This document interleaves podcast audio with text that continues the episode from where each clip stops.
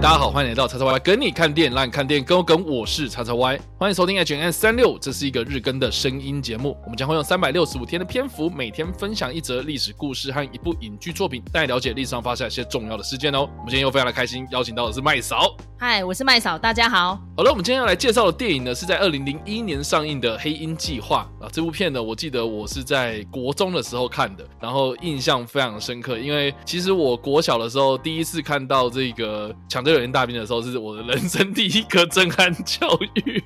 呃，对，因为第一次看到这么写实、这么精彩的电影哦，特别是这个呃，比如说在一开始奥马哈这个抢滩的画面啊，哦，这个左手拿右手啊，肠子流出来啊，啊喊妈妈叫天天不灵啊，叫地地不应这样子哦，真的是很震撼的一个战争场面哦。然后到了国中之后的《黑鹰计划》，算是我人生第二次看电影看到这么坐立不安，然后但是又很想要看下去的，然后过程中非常的震撼的一部电影哦，哦，就是由雷利斯考特所指导的这部片。那这部片呢，其实我在当年哦看的时候，因为我小时候嘛，其实对于这些偶像明星呐，呃，其实并不是这么的了解。可是事后你去查才发现说，哇塞，这部片的主演真的是网罗当年哦一票的这种新生代演员的演出哦，包括这个才刚演完《珍珠港》哦，非常非常红的乔许哈奈特哦，他算是这部片的主演吧。另外呢，还有像是刚演完《红模仿》哦，然后之后演的。《星际大战》首部曲威胁潜伏的伊万麦奎格哦，啊，或是呢当年呢演完《魔戒》之后呢一炮而红的奥兰多布鲁啊，啊，或是呢像是演完《绿巨人浩克》啊李安版的那一个浩克艾瑞克巴纳哦，在这部片里面呢都有非常多的这个演出哦。呃，另外呢还有几个小配角可能就一闪而过，但是后来呢其实也都在荧幕上大有斩获，像是这个后来演出《全面启动》，然后也是让很多人知道的这个汤姆哈迪，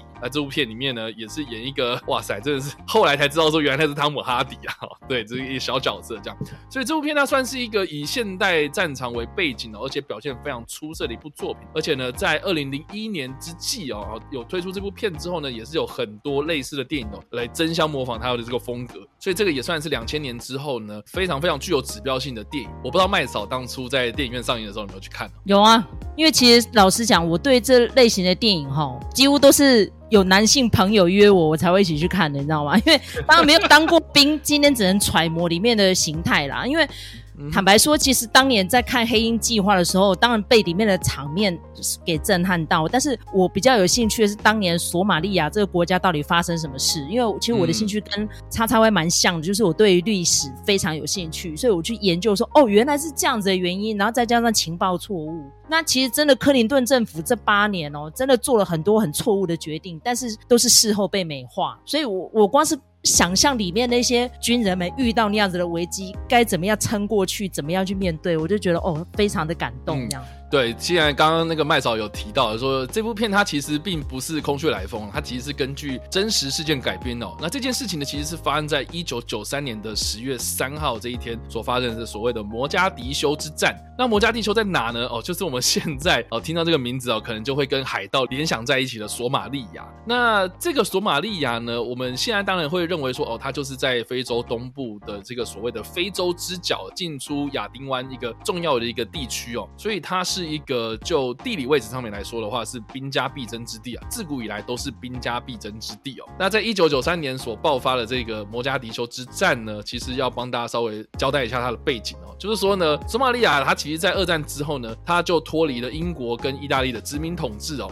来独立哦，那他们在一九六九年的时候发生军事政变哦，所以后来呢上台的都是以这个所谓的社会主义独裁统治的这种军事强人为主哦。那当年的这个军事强人的名字叫做穆罕默德西亚德巴雷啊，哦，听这个名字就知道说他们就是这个伊斯兰教的这个穆斯林这样子。那经过了这二十二年的独裁统治之后呢，在一九九一年的时候呢，曾经发动政变但是失败的这个穆罕默德法拉赫艾迪德，也就是这个穆罕默德西亚德。巴雷，他们名字怎么那么长哈？他们这两个人呢都是政敌关系这样子哦。这个艾迪德呢，后来他获得了索马利亚联合国会，也就是 USC 的支持哦，又再度的发动了政变，然后才让这个索马利亚陷入了长期的内战。那这个内战呢，经过了二十九个年头哦，并没有所谓的结束了曙光哦，反而呢，造成了索马利亚的国内陷入了大饥荒。那这个大饥荒呢，其实蔓延到索马利亚的南部哦，甚至更惨的是呢。这个联合国它要介入这索马利亚的饥荒问题哦，所以就引入了很多这种救援物资哦，结果又被当地的这些军阀所扣押，所以就有很多这种联合国的维和部队啊被攻击啊，哦被这些当地的军阀攻击啊，甚至是有这些驻军在索马利亚这个美国呢，他们也遭受到一些零星的抵抗哦，所以就不得不做出一些强硬的手段。那刚刚麦草其实有提到，就说呢，美国当时的总统呢叫做克林顿啊，这个也是我从小到大的对美国总统的印象，对，也就是这个人这样。那克林顿当时呢，就在一九九三年的十月呢，就发起了一个所谓的爱琳行动啊，他们就派出了有搭载游骑兵跟三走洲特种部队的这种黑鹰啊，或是小鸟直升机啊，然后前往这个摩加迪休，也就是索马利亚的首都，预计呢是要去活捉这个当时要准备在市中心开会的艾迪德，还有他的一些幕僚。所以在情报上显示呢，就说，诶，艾迪德在这个时候呢，他要去开会。可是就像刚刚麦草说的，哦，这个情报错误啊，所以呢，他们当时呢就低估了这个民兵他们会去抵抗这些美军的火力哦，而且呢，他们也预计呢，啊，就是派遣这些直升机啊，然后快速的部署，然后快速的到达这个开会地点之后呢，然后捕捉这些啊所谓的嫌犯，然后把他们捉回去这样子。所以呢，原本只是想说，哦，那个在几小时之内就应该就会结束，然后没想到呢，他们就被这些民兵们所包围哦，而且呢，当下呢更糟的是呢，有两架的黑鹰直升机坠毁哦，所以才让这数百名的美军呢就陷入在摩加底休的市中心之中啊，长达数小时之久。然后在隔一天呢，联合国的部队才派出了很多这个由马来西亚军队呢所组织的装甲运兵车呢来出手相救，才让这些受困在市中心的美军脱困哦。那这起事件其实前后造成了十八名的美军，还有一名马来西亚装甲车的驾驶阵亡了，那有数十人受伤。那就索马利亚的估计呢，他们大概有五百到一千人死亡，所以这个算是美军啊，他们自越战结束之后呢最惨烈的一次战役。啊，也是让这个美国政府啊，也就是当时是克林顿总统啊，他的这个政府呢，啊，来重新的检视对非洲的政策。所以对于克林顿的外交策略上面呢，是一个大挫败啊。哦，那当时呢，呃，其实那个时空背景我真的是也是不是这么理解哦，只是说呢，听说了哦，自从这一件事情之后啊，美军呢或是美国呢，他们就撤出了非洲，哦，甚至是呢之后非洲有发生什么任何的事情呢，哦，美国呢他们都采取这个不介入也不去帮助啊这样子一个态度哦，所以才让这个非洲的大陆啊 陷入了这个长期的内战之中这样子。其实你看刚刚讲的那个哈连锁事件呐，还有就是卢安达饭店。的事件，大家应该对那个印象很深刻哦。那个就是在两年之后发生的，所以就是刚叉 Y 讲的，美国从此以后不介入非洲，甚至于连联合国都被美国影响，就是不管非洲人的死活了啦。那没有想说他们数百年前从非洲载了多少黑奴到他们美国境内哦，所以想起来真的蛮讽刺的。然后如果想要了解摩加迪修当年发生了什么样的事情，去年那部韩国电影也蛮好看的，就是逃出摩加迪修，是在讲南北韩的大使馆怎么样联手逃出这个。国家，大家知道南北韩的问题到现在都还是存在嘛？可是，在一九九三年，真的就发生那样的事件，他们是一起吸手，然后再借由意大利大使馆几个人的协助，一起逃出来。可是听说那些北韩的外交官逃回去之后，下场都很激战，到现在都不知生死哈。所以，哎，我觉得这个战乱到处都有啦。你看，其实像刚刚叉 Y 讲的这个黑鹰计划，过了几年之后，有另外一部电影蛮类似的，叫《红翼行动》嘛，对不对？只不过他那个故事是在阿富汗嘛，那个其实真的内容环节。也很像啊，就是这样，就孤军奋战，那到最后也是全军覆没，只有一个人活回来啊，所以那个片名就更凄惨，叫《Long Survivors》，因为只有活一个人。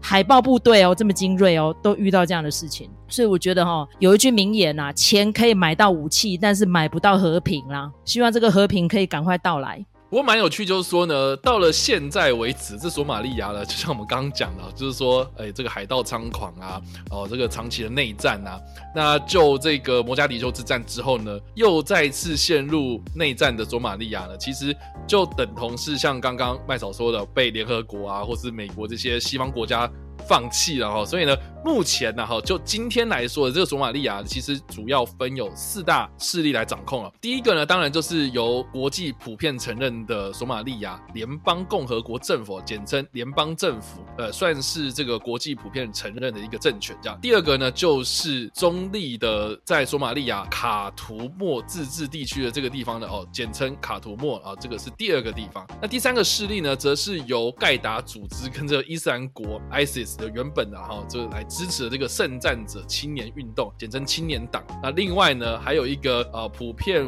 不受国际承认的这个索马利兰共和国呢，这个是在索马利亚的这个北部的地方啊，简称索马利兰。那值得一提的就是说呢，在二零二零年的七月哦，中华民国呢跟这个索马利兰啊，也就是我们刚刚所提到这个普遍不受国际承认的这一个共和国呢，就有互设所谓的代表处啊。所以呢，其实我们是跟索马利兰呢是有蛮友好的外交关系那只是说呢，我记得当时然后这个新闻一出来，很多人就说索马利兰，索马利兰，哎，这个不就是那个海盗很多的那个国家哦？其实呢，并不是所谓的索马利亚哦，这个是这个大家肯定要厘清的一件事情，这样。那另外就是说了，我觉得我个人非常非常喜欢我们刚刚所提到《黑鹰计划》这部片，有一个很大的原因呐，是因为呢，其实我觉得雷利斯考特他是一个很厉害的导演啊啊，为什么会很厉害呢？我们之前有提到过，他有很多不同的作品嘛。哦，像是我们个人呐，哈，在去年觉得非常非常可惜的一部片，《最后的决斗》啊，这部片真的是 在奥斯卡上面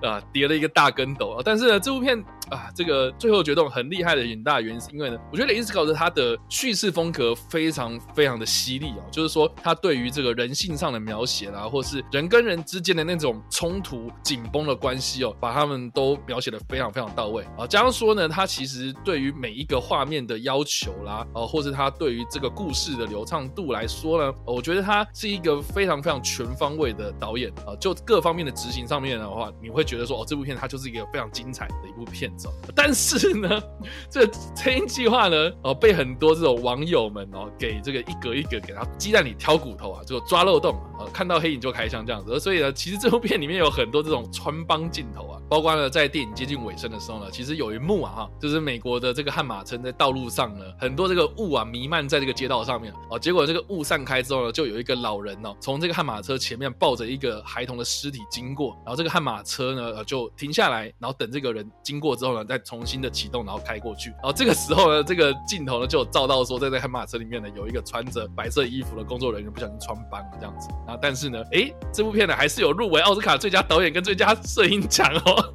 这真的是一个非常有趣的一个小地方啊哦。那不过啦，也有很多这种国。际学者或是一些影评人有认为哦，就是说这部片好像有丑化索马利亚的嫌疑哦，包括就是哎，怎么美国人好像死一个人就很悲壮，然后就索马利亚人呐，好像这样冲过去啊，哎，结果就被你们这些美军扫射，啊，你们怎么都没有说他的这种有点那种观点失衡的批评呢啊？但是不管怎么样，这部片它算是一个票房非常成功的一部片子，而且在奥斯卡上面呢，我刚刚有讲，就是说除了入围之外，它其实有获得两个技术奖项，呃，一个就是最佳音效剪辑跟混音呐，啊，当然了，就战争电影来说呢，这两个奖项呢确实是蛮吃香了啊。但是就观点来说的话，我不知道麦嫂怎么看呢？麦嫂，你有在看这部片的时候，你有觉得说他有在丑化索马利亚，然后在赞扬这个美国的英雄主义吗？其实这种片子不是都在赞扬美国英雄主义吗？有例外吗？